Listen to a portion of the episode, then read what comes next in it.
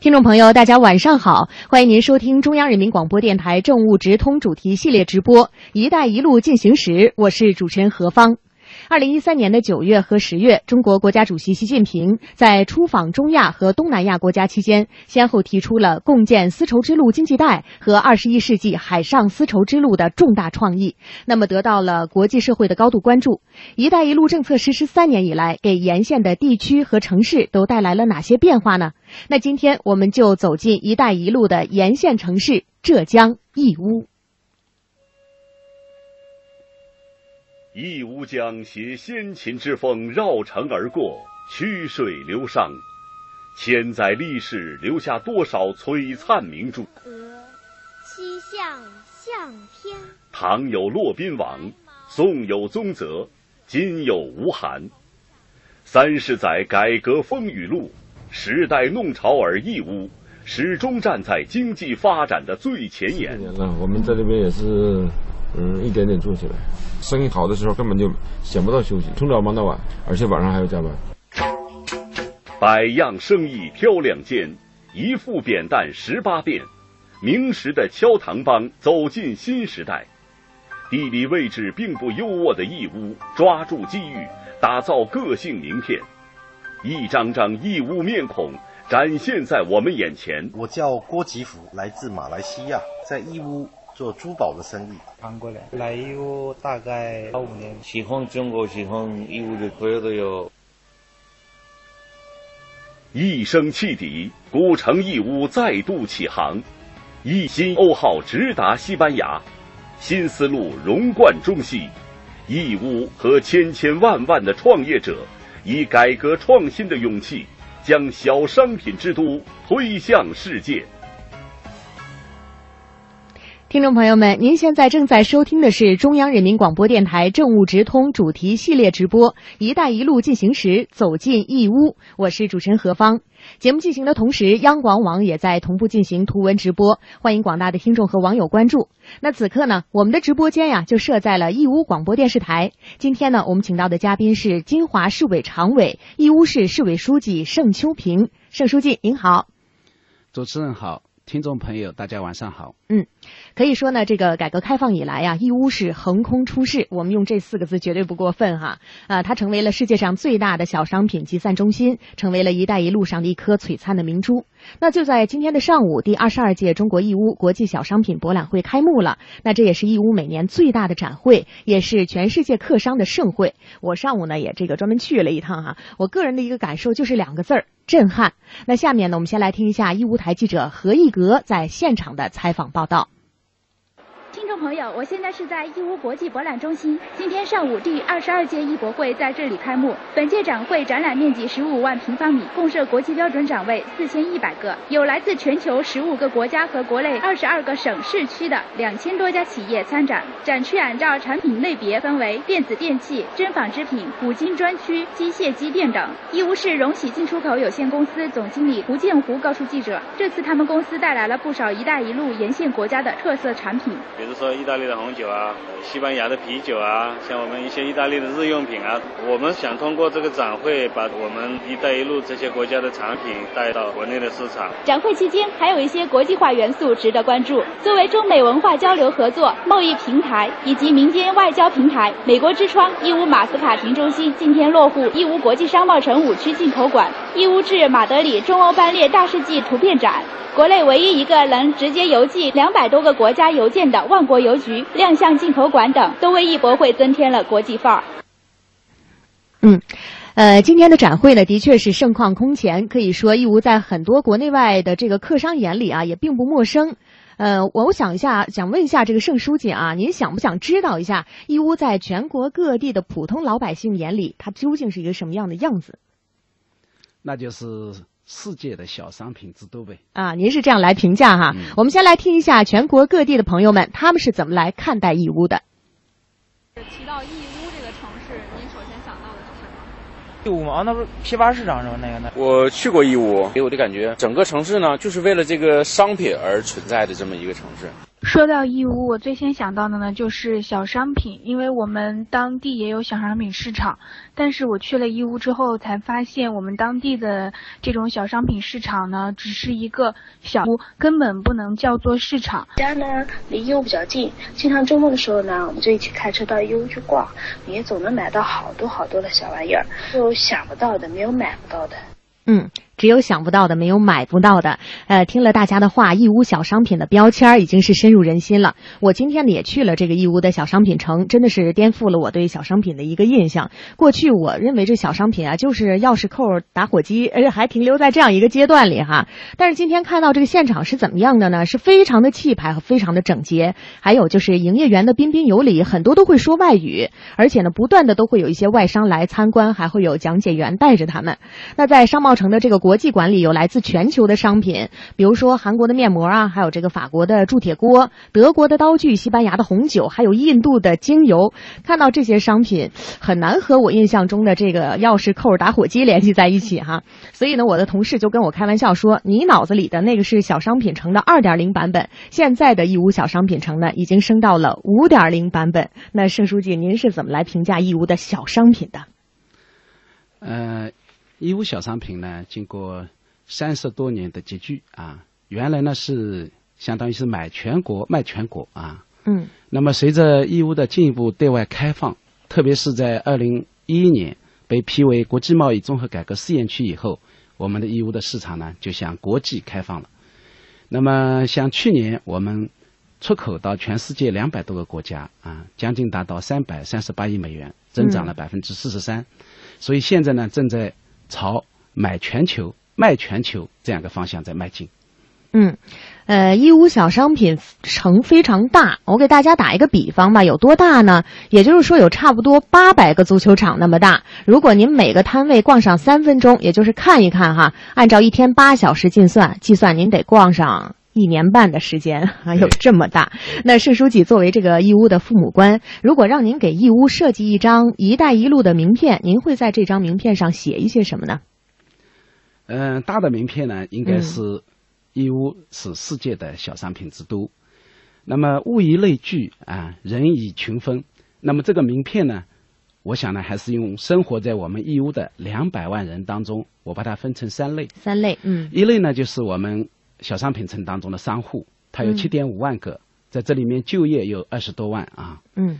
那么当然也包括啊，这个我们三十万个市场的主体，像今年呢，我们新增了六万个市场主体啊，增长了百分之三十八。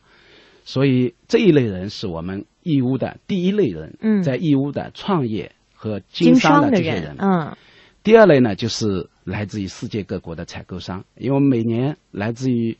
国外的采购商就有五十万，来自于全国超过一千五百万。嗯，那么这些人呢，是构成了我们商品啊走向全国、走向全世界的主要的一个动力啊。第三类人呢，就是为这些商品啊走向全国、全世界服务的人，那就是包括呃从事物流啊、仓储啊，当然也包括政府机关的，比如说海关啊、商检啊这些人员，那就构成了我们。完整的一张义乌的名片。嗯，哎呀，我觉得您作为这个父母官，思路真的是非常的清晰哈。呃，也就是概括一下，基本是在义乌的人，还有来义乌的人，最后一类就是出义乌的人。呃，义乌的名片是几十万在义乌的普通商人描绘出来的。那么他们在义乌的这个创业过程啊，可以说是不断的发展壮大了我们的义乌小商品市场，也为他们自己提供了非常好的创造财富的舞台。那今天呢，我们先来认识一下杨金红一家，来听一听他们家的故事。对于气势恢宏的义乌国际商贸城，杨金红很有感触。他们一家从湖南来到义乌已经快二十年了。杨金红说：“一开始从没有想过回来义乌。她的丈夫贺龙斌偶然来到义乌进货，但来了之后发现这个市场大有商机，就不打算走了。”杨金红：“那也是我们在老家的时候，嗯，本来也有一个批发的市场呗。再和伟先生在这边采购，采购以后他看到市场上的人很多嘛。”他就不回家了，他就把采购的钱啊，就都扔在这边，然后全家就都过来啊，都在这。杨金红的女儿、儿子都在义乌长大，也在义乌成家，现在也跟着在义乌做生意。就是小学的时候来这边了。那你在这儿就是读完书之后就跟着妈妈一起做生意了？对，就在这边。从最开始一平米多点的小摊，到后来市场改造，搬进了义乌国际商贸城一期，有了个四平米的小商位，再到后来有了两个商位，可以说一路跟着商贸城成长起来。我们外地人在这边也就像在自己家里一样，啊，还是很安全啊，很有保证的那种感觉。杨金红一家在国际商贸城一期有两个商位，主要经营文玩、手串等工艺品。通常她的丈夫和儿子去国外采购原料，她和女儿、儿媳在店里经营销售。我们现在也是通过网络。记者采访时，正碰上杨金红的儿媳王思月在做网络直播，通过这种新颖的方式介绍文玩产品，也推广自家的产品。从前天我们开始直播，到昨天晚上就已经二点五万粉丝。直播内容是什么？就是介绍文玩这些东西，然后让大家少跳点坑。我公公昨天就出差了嘛，世界轮回转这样子，才能给大家一手的货。就是你没有一手，现在也是站不住脚跟。嗯，盛书记，您看我听这个杨金红一家的创业故事啊，特别有感慨。可以说他们自己家的这个创业经历，也是代表了我们义乌蓬勃发展的一段经历。呃，他确实是义乌名片上的一个非常典型的人物。那这些年来，我们义乌政府会有什么样的扶持政策？对于在义乌经商的人，他们的生活事业会就此有什么样的变化呢？我们义乌两百万人当中，三分之一是正宗的本地人啊，嗯就是义乌籍的啊。还有三分之二呢，就是来自于全国、全世界各地的。那么他们为什么都会到义乌来呢？那么实际上，在改革开放三十多年来啊，义乌市委市政府啊，一任接着一任干啊，秉持让商人在义乌经商的成本最低、利润最高。嗯，那么让商人在义乌生活、创业最便利是两个目标。那么比如说像我们国际商贸城，嗯，那么为近千近近千万人就业啊，二十多万家中小企业提供了个销售的平台。那么一方面呢，就是政府呢，就是这个政策啊，在税收啊，在资金啊，在比如说教育啊，子女的教育啊，在义乌的这个商事登记啊这些方面啊，都给予了极大的便利。特别是国际贸易综合改革以后，像我们这个，比如说国内的商事登记两天就能够拿到执照，国外的这个公司设立三天就能够拿得到拿到执照。那么一方面从内贸这个角度啊，我们这个竞争的优势是非常明显的啊。另外一方面呢，就是这几年在国际化的过程当中，我们推进了国际贸易的综合改革，实施了市场采购这样的贸易方式。所以呢，然后义乌的产品呢，就是实现了零增零退，实现了快速的出口。最快的通关时间只要一分钟就可以，非常的高效哈。嗯，我觉得正是有了这样的一片土壤，才让这些小商人他们能够有一个很好的发挥的这样的一个啊、呃、过程。在采访当中呢，我们接触到了很多扎根在义乌十年或者是二十年的新义乌人，就像刚才大家听到的这个杨金红一家。但是呢，也还会有一些土生土长的义乌商人，他们是构成义乌名片上的重要人物。我们下面呢，就来听听这些人当中的一个代表人物，他就是创意厨具的老板。刘平娟的故事。记者来到刘平娟位于义乌国际商贸城五区进口商品馆的展位时，映入眼帘的是各式各样琳琅满目的厨具。刘平娟头戴一顶鸭舌帽，身穿牛仔背带裤，正恬静的在煮茶。他说，平时常常会在这里跟客户喝上一杯茶，在轻松愉悦中洽谈生意。刘平娟是土生土长的义乌人，和许多义乌人一样，一九九三年，她就跟着父母在义乌市场上做锁具生意。我们那个时候卖锁头，一天一把锁，等于说零买只有一块钱。爸爸、我哥哥吃一碗面条就舍不得吃肉的面条，就青菜面一碗也要将近一块钱。我们就一直坚持到第三年，整个市场啊多方面，我们义务领导国外都去宣传我们中国义乌市场啊，慢慢把客户引过来。一九九六年，刘平娟向父母借了一千两百块钱，到别的商户那里买样品，开始了自己的创业。当年，刘平娟得到了第一笔外贸订单。十几年来，从摆地摊起家，到每个月赚几千块钱，从只做内销到主销国外，刘平娟的创意厨具越做越大，公司年销售额达到了六千多万元。很多客户会到我这边，就是说啊，Linda，你价格啊什么，我们相信你。然后我的产品我也不会说不好卖的东西介绍给他们，因为他们好了，我们才能好。采访中，刘平娟提到了诚信的故事。二零零八年，一个巴西的华侨给他汇了八万多的货款，结果汇成了八十多万。我电话打给他，他说不可能的，他说 Linda 肯定是你搞错了的，不可能的，他说。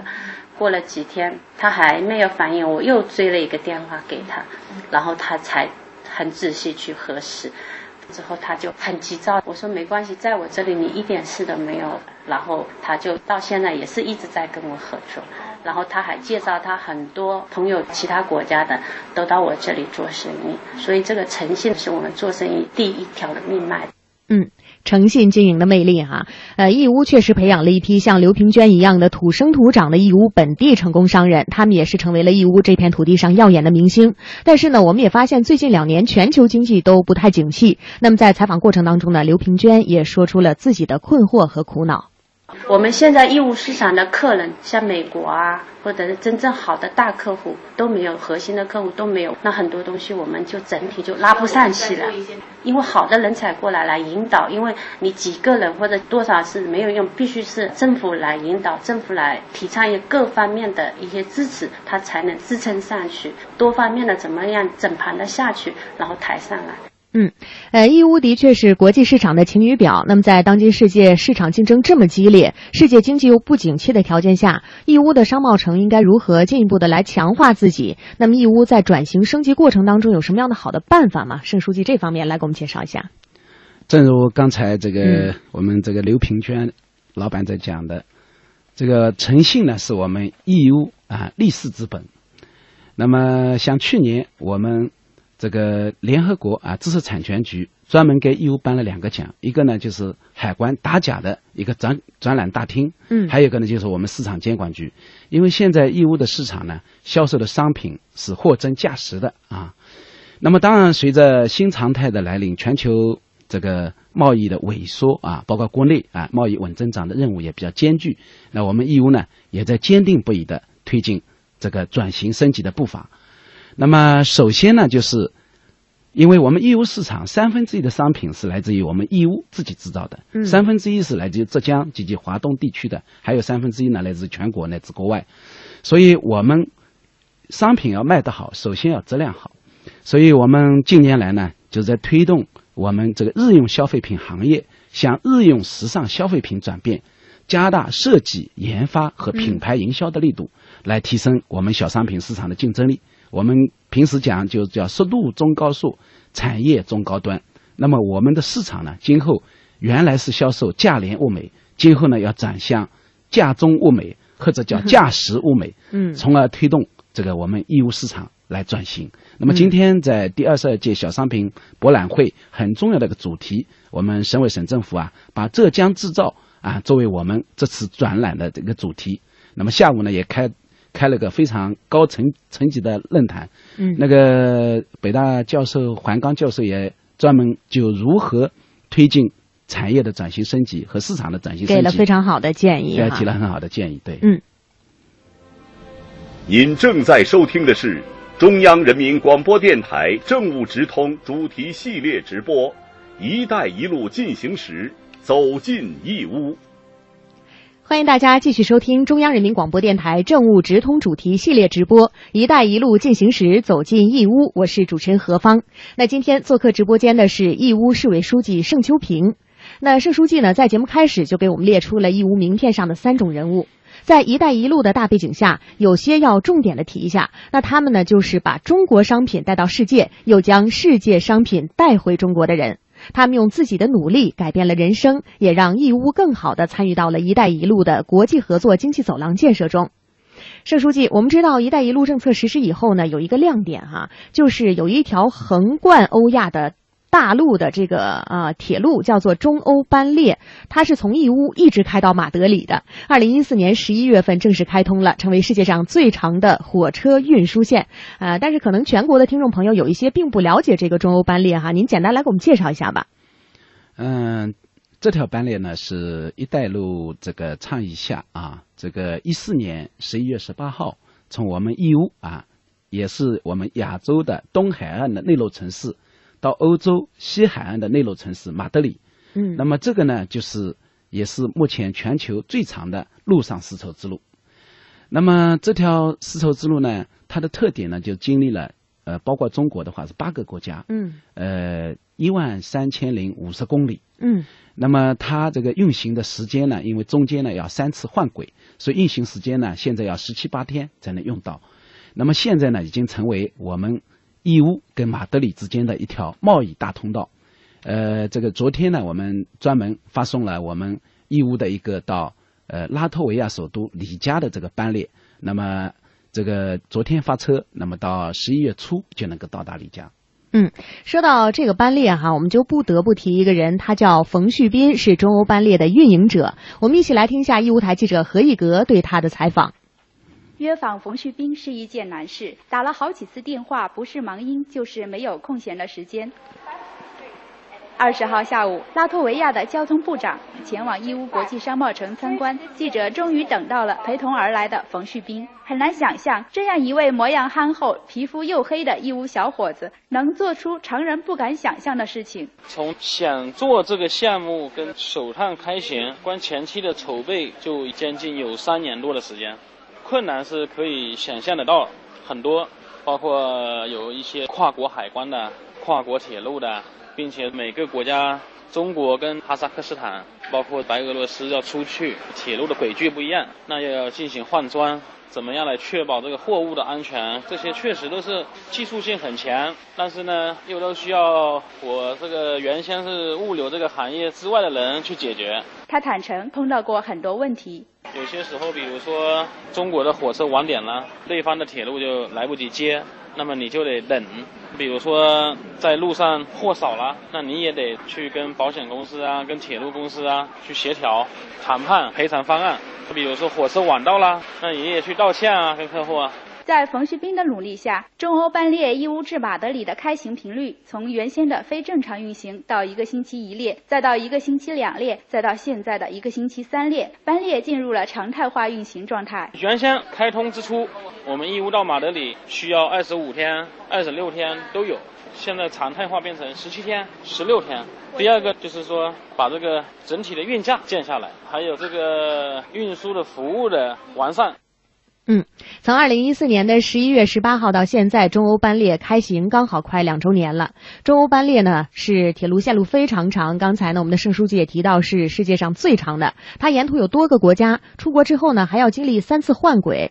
但是这个各国的有关贸易政策它肯定是不一致的呀。那这种情况之下，我们应该怎么办？义乌做了哪些工作？另外，我还有一个问题，就是除了这趟班列，为了让义乌更好的走向世界，那盛书记，我们义乌还做了哪些工作呢？传统的贸易呢，我们都是以航运啊和空运啊来开展国际贸易。对“一带一路”战略战略提出来以后，特别是提到要贸易畅通，为我们义乌这样一个国际的商贸城提供了个新的物流通道。嗯，那么当然要开通经过这么多国家三次换轨的这样一个班列，确实不是一件很容易的事。当然，对我们义乌来讲，机遇是该有准备的人，所以冯学兵呢，他是准备着干这个事的，所以这两年运行呢，总体是比较正常。当然，这里面呢，我们政府呢也花了大量的精力，一方面呢就是要协调沿线国家的关系，所以我这两年重点就围绕这七个国家在出国。去年呢，重点是出访了到俄罗斯啊、白俄罗斯和德国，那么跟海关啊、商检啊、铁路部门协商快速通关、免检。这样一些机制，同时呢，也要考虑在沿线的国家呢布局物流的分拨点。我们本来我们呃已经计划啊，在中白工业园设立我们义乌小商品城的物流分拨园，在德国设立我们物物流的分拨中心。像今年呢，我们重点呢就是我出访了波兰跟西班牙。那么我们在西班牙呢，专门设立了义乌西班牙交流基金会，来协调西班牙政府各个部委、铁路部门以及贸易商之间的关系。那么我们在波兰呢设立了我们中国小商品城华沙的分市场。那么通过在沿线协调，在沿线设立海外的小商品市场分市场和物流分拨中心以及海外仓，为我们沿线“一带一路”的贸易畅通提供了多点的频道。当然呢，我们政府呢也在出台一些政策来扶持这些尝试的一些班列。正像一个航班刚起飞的时候，需要一些政策的扶持。那么我们在现在呢，还是处在一个扶持的阶段。那么我们这个班列呢，也是全国唯一的有民营企业在运行的。嗯。那么我们要求呢是，力争三年啊，确保五年，争取能够实现市场化的运行。当然呢，这需要新的业态来支撑，特别是要通过铁路的快件以及高端商品的运输啊，介于航空与海运之间的这些商品的业态培育。一旦这个业态培育成功，我想走向市场化，就是那一天就到来了。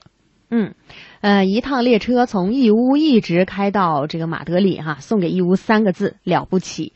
其实不论走出去还是引进来，义乌商人呢都离不开一群人，他们就是报关员。在义乌的名片上呢，这是一群最熟悉国际对外贸易走向的人，他们也默默地承担着为寻梦者保驾护航的重任。“一带一路”政策实施以来，他们深深地感受到了工作节奏的巨大改变。下面呀，我们就听听记者跟随报关员裴彩娟的采访报道。下午三点半，记者来到义乌海翔报关有限公司时，报关员裴彩娟正忙着接单和扫尾。客人把资料发给我，打印出来是没有问题的话，就给我们这位录单，再给我们这一个同事审核好之后，资料报关上传，申报好了，就说这票单子就完成了，就已经报给海关了。然后这边。这都是留下来的。我补充申报以后，柜子进去以后自动放行，他就可以加封走了，去宁波了。裴彩娟，二零零五年大学毕业来到义乌，一直从事报关员工作。说起这么多年的工作经历，她的最大感受就是义乌开展国际贸易综合改革试点，特别是一带一路政策之后，二零一四年义乌实现通关无纸化，报关比以前方便多了。以前的话，转关还要老师手工做转关，那个时间是没法估计的。那时候我们都早上时候都五点多六点多来大厅里面排队。早上八点正常上班去的话，那肯定就下午做了。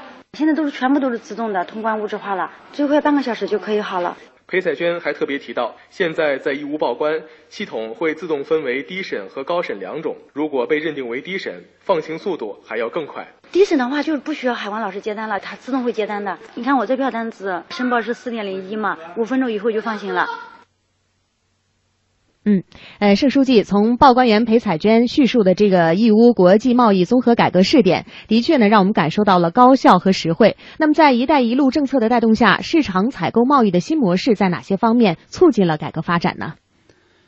我们是二零一一年三月份被国务院批为全国唯一的一个国际贸易综合改革试验区。那么，改革五年来，去年呢正式落地。就是原来以旅游小额贸易的方式啊出口，改为市场采购贸易方式。那么也就是说，这个小商品在义乌市场六百万平方采购的商品呢，它是免征税、免退税，实施了一个快速通关机制。所以这十年、这五年来呢，我们义乌的外贸呢保持了高速的增长。比如说像去年我们。出口就达到了三百三十八亿美元，同比增长了百分之四十三。特别是在“一带一路”沿线的国家，我们去年出口了一千零八十二亿人民币，增长了百分之四十六。那么，特别是今年一到九月份，在全国乃至国际贸易萎缩这样的背景下呢，我们依然保持了八百四十二亿的出口，增长了百分之四点八。所以，市场采购贸易方式呢，为我们外贸稳增长做了做出了重要的这个贡献啊。第二呢，就是借国际贸易综合改革呢，我们义乌一大批平台得到落地。比如说，我们义乌机场成为了国际开放的机场，铁路口岸成为了开放的口岸。那么，国际邮件互换局也是在这个期间正式在总理的关心下得到了批复啊。那么，我们包括保税物流中心啊、跨境电子商务九六幺零这些开放的平台啊，在义乌纷纷落地。三呢是。一一个新的新型贸易的快速通关模式在我们义乌形成。刚才我们报关员讲到，为了简化通关的手续啊，实行了无纸化的报关，这块呢实施了一分钟通关的机制。所以义乌港每天三千个集装箱都是在快速通关机制下完成了海关商检。那么这些呢都得到了国家八个部委的全力支持。那么这项改革落地了以后呢，已经成为国家外贸稳增长、市场采购与跨境电子商务和外贸综合服务平台，成为了国家外贸稳增长的三大举措。特别是市场采购呢，已经呃经国家同意，在像广州、武汉、山东临沂等一些城市进行复制，江苏常熟和海门等城市进行复制，成为了外贸稳增长的一个重要的改革举措。嗯，从过去排着长队通关，到现在动动鼠标一分钟就通关，让我们不得不感慨义乌工作的高效哈。欢迎大家继续收听特别直播《一带一路进行时》，走进义乌，我是主持人何芳。那今天做客直播间的嘉宾是义乌市委书记盛秋平。前面我们就预告过，我们的节目呢在央广网上是同步进行图文直播的。那么在节目直播过程中，我们通过中央人民广播电台中国之声的微博和微信，也征集了大家对义乌比较关心的问题。那接下来呢，我们就要有请我们的微博、微信小秘书张巧雪代表听众朋友来问盛书记一个问题。你好，张巧雪。好的，我们请导播重新来啊，这个尝试拨打张巧雪的电话。呃，那刚才呢，我们也谈到这个啊，义乌很多在通关过程当中的一些改革和变化，我们的书记也做了一个很好的总结。我们大家知道，在义乌的名片上哈，有很多很多的代表人物。在一开始，大家通过片花就听到了有鹅的作者骆宾王，他就是这个义乌人。没有想到哈，而且义乌是这么发达的一个商贸城，那它有什么样的一个历史的渊源呢？义乌呢，历史悠久，人文荟萃，山水秀丽。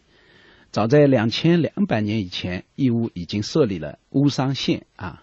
那么，在义乌这个商业文明历史上呢，应该说是从到明朝啊，呃，这个传说是这个戚继光抗欧，义乌兵招了三万的义乌兵，呃，去抗欧啊。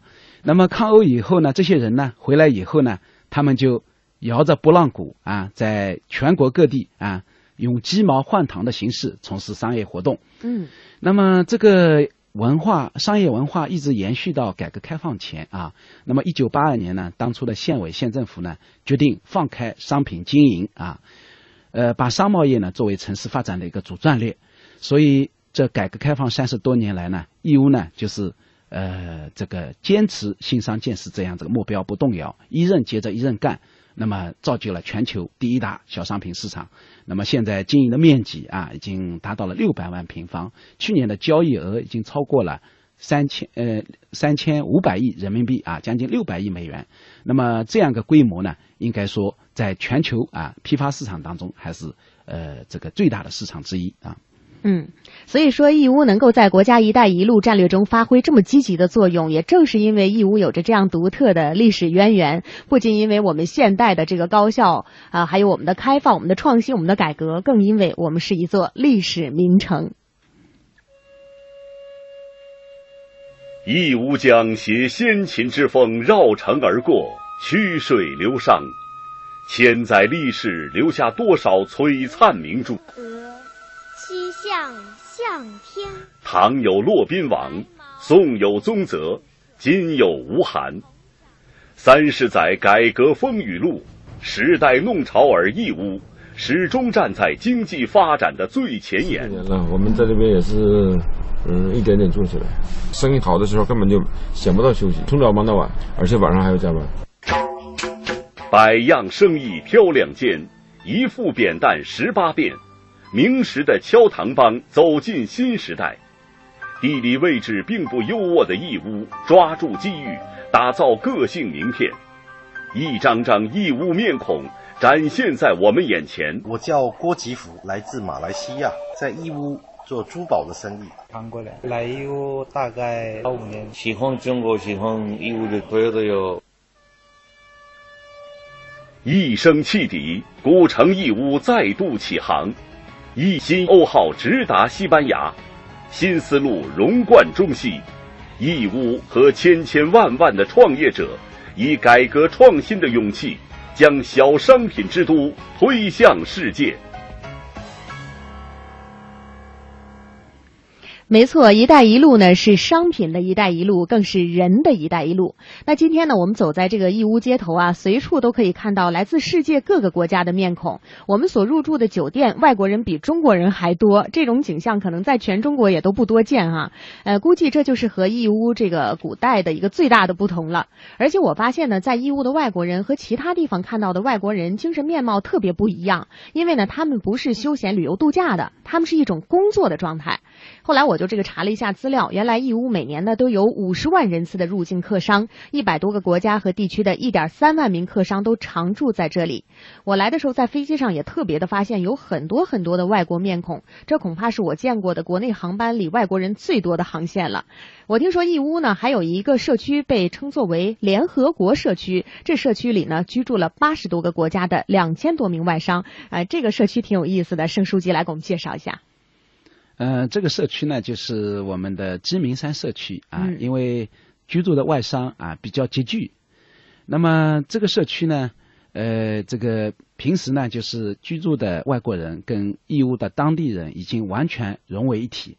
他们呢，平时呢也学中文啊，做中国菜啊，包饺子啊，打乒乓球啊，嗯。跳舞等等，呃，完全跟我们义乌当地人没有啊。没有区别，而且许多外国人已经学会了讲义乌话。哦，义乌话不仅是学会了中国话，还学会了义乌话。对，嗯，义乌话挺难学的，我听都听不懂。所以这个常住在义乌呢，就是有一点三万人，还有流动的嗯还有一点三万人，也就是说每一个时点在义乌有两点六万外国人是在义乌的。那么为什么会造就这样个情况呢？嗯那么这几年呢，跟我们义乌大力推进国际化是有关系的。呃，我们义乌呢，就是是最早的县市获得了省级的出入境管理和外事管理的权限的。那么我们义乌呢，在国际商贸城呢，设立了将近呃一万三千平方的一个外国人服务中心。到这里呢，不不仅不单单可以办理出入境，而且直接可以在这里办理公司执照、营业登记、开税发票，专门为外国人涉及到外国人的服务都集中在一起。所以这个地方呢，就称为外国人的这个服务中心啊。那么同时呢，我们义乌呢，也为外国人生活在义乌、经商在义乌呢，创造了一个便利的环境。呃，包括我们的艺术住、衣食住行啊，还有还有一些文化啊、教育啊、体育啊、卫生啊这些活动啊，经常呢在义乌这个可以比较便捷的找到。那么，比如说我们呃义乌呢，就经常性的组织一些文体活动，嗯啊、比如说接下来十一月份就是国际马拉松大赛啊，哦那这个赛那很多外国人都报名参加，那么也举办外国人的这个音乐节啊，这个桌球比赛啊，比如说今年呢，我们像为了印度两千商人呢，专门举办了千人瑜伽节啊，通过这些会议赛事，同时呢主办举办一些国际的一些会议，让他们共同来参与，让他们感觉到我也是这座城市的主人。第三个方面呢，就是我们在比如说解决外国人的这个教育、子女日学。前两天呢，我们呃加拿大枫叶学校呢专门举办了一个国际班啊，那么把呃十八个国家的小孩子都召集起来啊，成为一个班啊，来让他们学习中国的文化，同时呢也学习他们当地的语言啊。那么包括还有医院，我们也引进了像浙江大学第四医院，可以为国际的这个病人啊提供一流的服务。嗯最后一个方面呢，就是我们政府呢也搭建了一些共性的平台啊，比如说我们成立了世界商会之家啊，呃，这个明天我们艺博会期间呢还要举办中外商会的合作论坛，那么同时呢也鼓励外国人呢建立一些公益组织。也组织外国人，比如说参加社区的巡逻啊，也组织外国人参加这个红十字会的献血啊，同时也组织嗯参加一些国际的活动。那么我们政府呢，每年会对比较积极踊跃参加的外商会评一个叫商城友谊奖，所以外宾们、外商们都非常看重啊，谁能够获得这个奖啊？嗯，每年的颁奖仪式啊，就是他们最隆重的隆重的节日。嗯，有一种宾至如归的感觉哈。对，呃，作为一座国际化的城市，义乌能够如此高度重视加强城市的国际服务功能，像您说的，孩子教育不用愁了，看病也方便，还有娱乐，还有比赛，还会给你们颁奖，大家肯定特别喜欢这儿，就也无形当中呢积极的提升了我们城市的软实力，塑造了义乌城市的国际化的形象。那在这个节目一开始的时候呢，我们的记者就对社区的外国人进行了采访，大家来听一下采访录音报道。我叫郭吉福，来自马来西亚，在义乌做珠宝的生意已经有十二年了。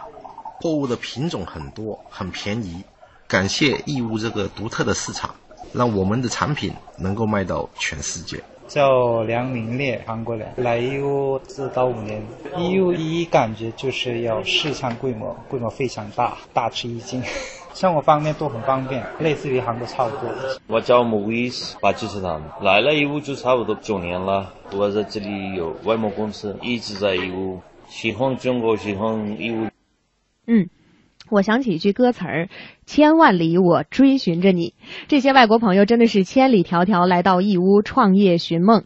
二零一四年，在中国阿拉伯国家合作论坛第六届部长级会议上，我们的国家主席习近平讲述了发生在义乌的一段佳话。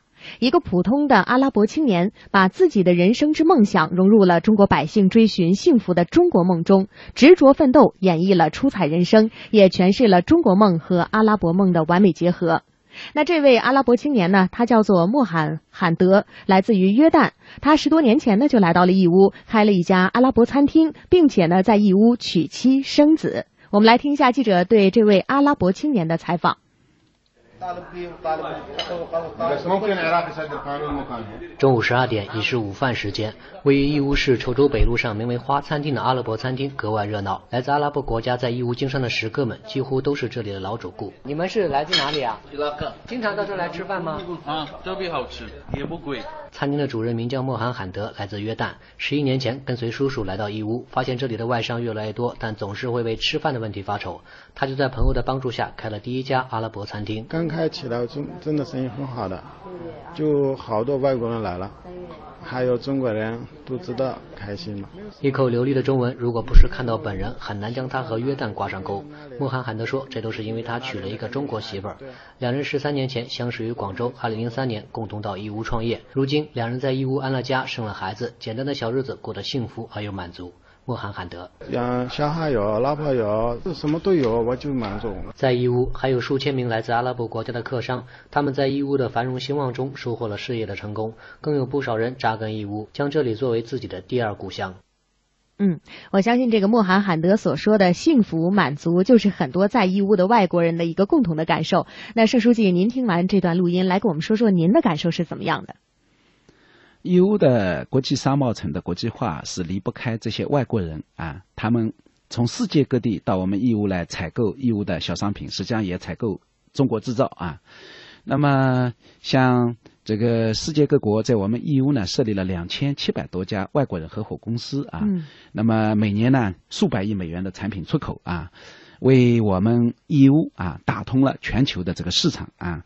那么这些外国人呢在义乌呢，一方面通过经营，像穆罕乃德呢，他是做贸易赚了钱，然后也开了这个餐厅，也娶了这个中国姑娘为妻子啊，在中在义乌呢就安家落户了。那么他呢也积极投身到我们义乌的这个公益事业当中，他还是我们义乌外国人调解组织的一名成员。嗯，因为我们这么多这个外贸的出口，每年都有一些外事的一些纠纷。那么纠纷呢，我们按照这个。呃，来自于不同国家选择一些调解员，信誉比较好。然后呢，就是由我们司法所来组织这些调解员给外商就贸易的纠纷进行调解。调解到现在，已经为这个外商挽回了五千万以上的这个损失，起到了很好的效果。那么同时呢，这个这些外商呢，这个也已经成为真正的义乌人。嗯，我听说呢，现在一共是有十一名这个外籍调解员，是吧？对。他们分别来自于塞内加尔、马里、埃塞俄比亚、韩国、伊朗等十一个国家，很好的扮演了一个老外娘舅的角色。对。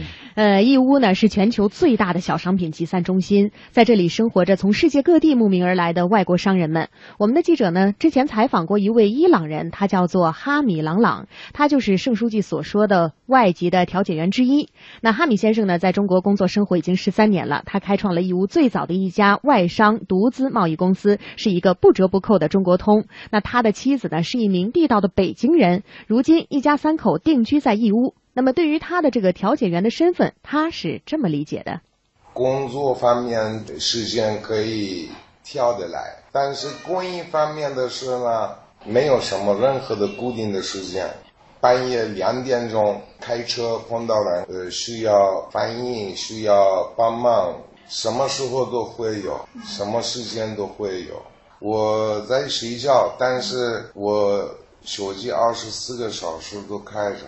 鸡鸣山社区开放式管理，把一部分热衷于社区事务的住户们组织起来。哈米被大家推选成为了社区志愿巡逻队的组长。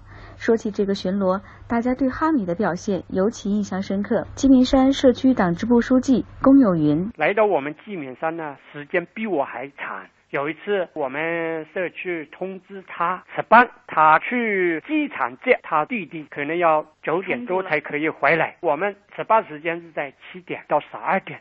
但是他还是从机场接回他弟弟之后呢，他还是两个人同日跟我们的平安服务队进行巡逻。老话说，清官难断家务事儿。哈米在调解的过程当中也遇到不少难题，但是他说自己乐享其中。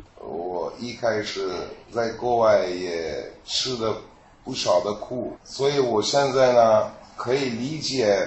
碰到困难的那些外国朋友，尽量能做得到的，呃，想想做。哈米的妻子郑玲说：“丈夫热爱公益的同时，其实也被公益之爱温暖着。他作为一个作为一个外国人来讲，他跟各个方面都融入进去。好，人家一看你一个老外这么积极的想要融入我们这里面，肯定就会特别高兴的，愿意去帮助他。”嗯，您看这些外商啊，在义乌创业又娶了中国媳妇儿，普通话说的一个比一个好哈。我们也看到这个盛书记脸上洋溢着笑容，确实义乌名片上的外国人呢，他们给人的印象很深刻，他们完全的融入到了义乌的建设中。义乌呢，还有一个在全国开先河的举措，今年的七月二十六号向。久居在义乌的外国人发放了外籍商游卡，十五名外商首先领到了首批的义乌外籍商游卡，那他们将享受到与义乌市民同等的待遇。来听报道。在义乌市国际贸易服务中心办事大厅内，来自新加坡、印度等十一个国家的十五名外商先后拿到了外籍商游卡。也门商人瓦利说，在义乌十多年，终于拿到了义乌的身份证。学习感觉方便多。我们生活在中国，在义乌，你们对外国人是好，对我们跟中国人是一样的。嗯，外国人拿到这样一个商游卡，像中国的身份证一样，那他都可以干一些什么样什么样的这个事情呢？有什么作用吗？盛书记来给我们介绍一下。义乌这次发放的外籍商游卡，这个相当于让外国人跟我们义乌的市民具有同城的待遇。这个商游卡呢，它具有与护照类似的身份证明功能，同时呢，具备了义乌的市民卡、随行卡的全部功能。主要呢，可以比如说乘公共汽车啊，嗯，支付停车啊、公共自行车啊等公共服务消费。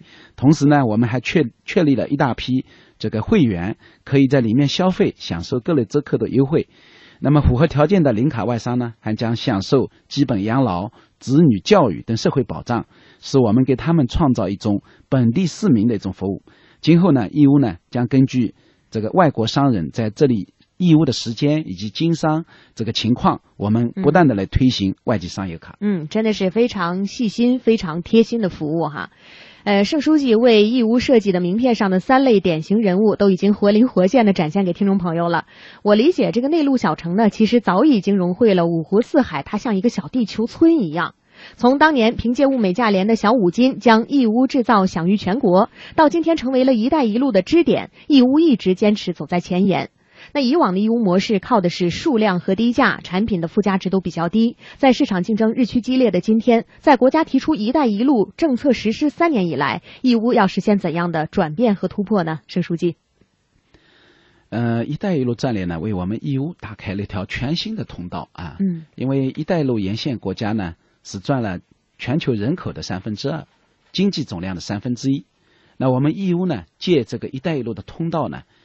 在政策沟通、设施联通、贸易畅通、资金融通和人心相通方面，都发挥了非常重要的这个作用啊。那么我们义乌呢，这个又是国家唯一在县级市开展的国际贸易综合改革试验区。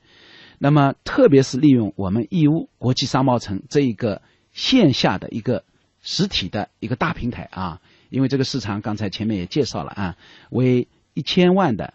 这个就业人口，二十多万家中小企业提供了一个营销的平台，所以这是我们义乌市场的优势。因为义乌是一个建在市场上的城市，我们下一步也将以推进义乌市场的持续繁荣作为我们的己任，不断的推进我们义乌市场的国际化，特别是利用好国际这个大通道啊。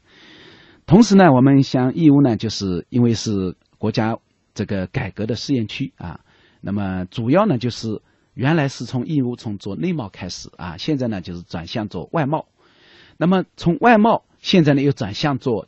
出口和进口的互动啊，呃，因为出口呢，我们规模呢已经占到了全省的八分之一，全国的六十七分之一啊。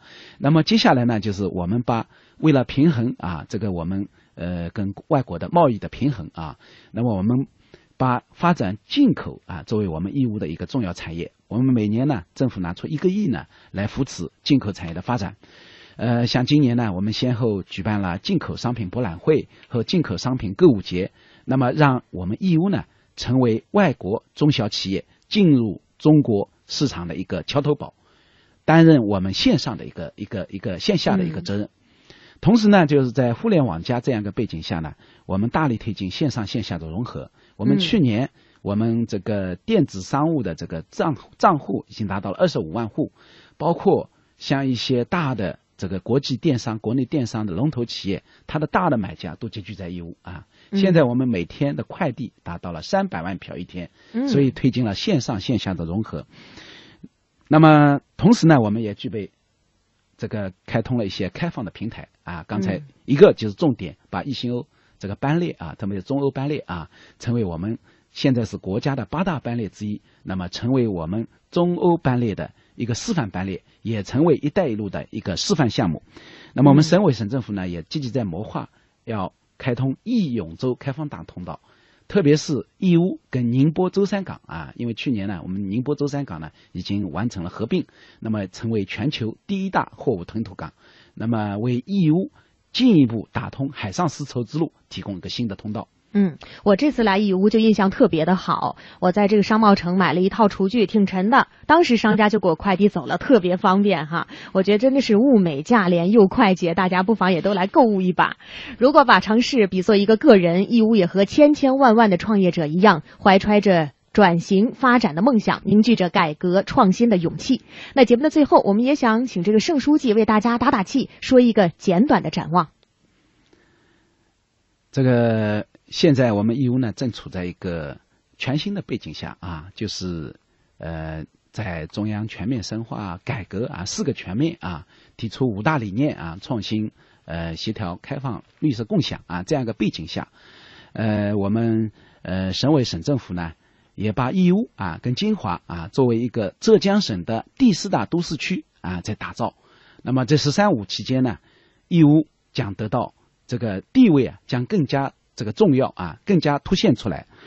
那么，特别是我们今后在“十三五”的目标啊，那就是我们总书记在去年约翰内斯堡提出，把义乌成为世界小商品之都。所以，这个也是前面提到的这张名片。这张名片就是我们要打的这个目目标。那么，在这个目标的这个背景下呢，我们要把义乌呢就打造成为一个全球小商品的贸易中心，就实现义乌买全球。卖全球这样一个梦想，同时呢，把义乌呢要打造成为一个一座国际的落港之城、创新活力之城，把义乌呢打造成为对接陆上丝绸之路与海上丝绸之路的一个交汇点，我们称之为新丝路的新起点。嗯，好的，再次感谢盛书记来到我们的直播间。中央人民广播电台政务直通主题系列直播“一带一路进行时”走进义乌，今天就播到这里。祝愿义乌不断开拓前行，祝愿义乌名片上的人物能实现共同富裕，更祝愿义乌能够成为“一带一路”上的璀璨明珠。感谢大家的收听，主持人何芳代表本期节目的监制王桂山、侯东和，编辑李天娇、卢燕、张国亮，感谢您的收听，我们下次节目再见。谢谢啊。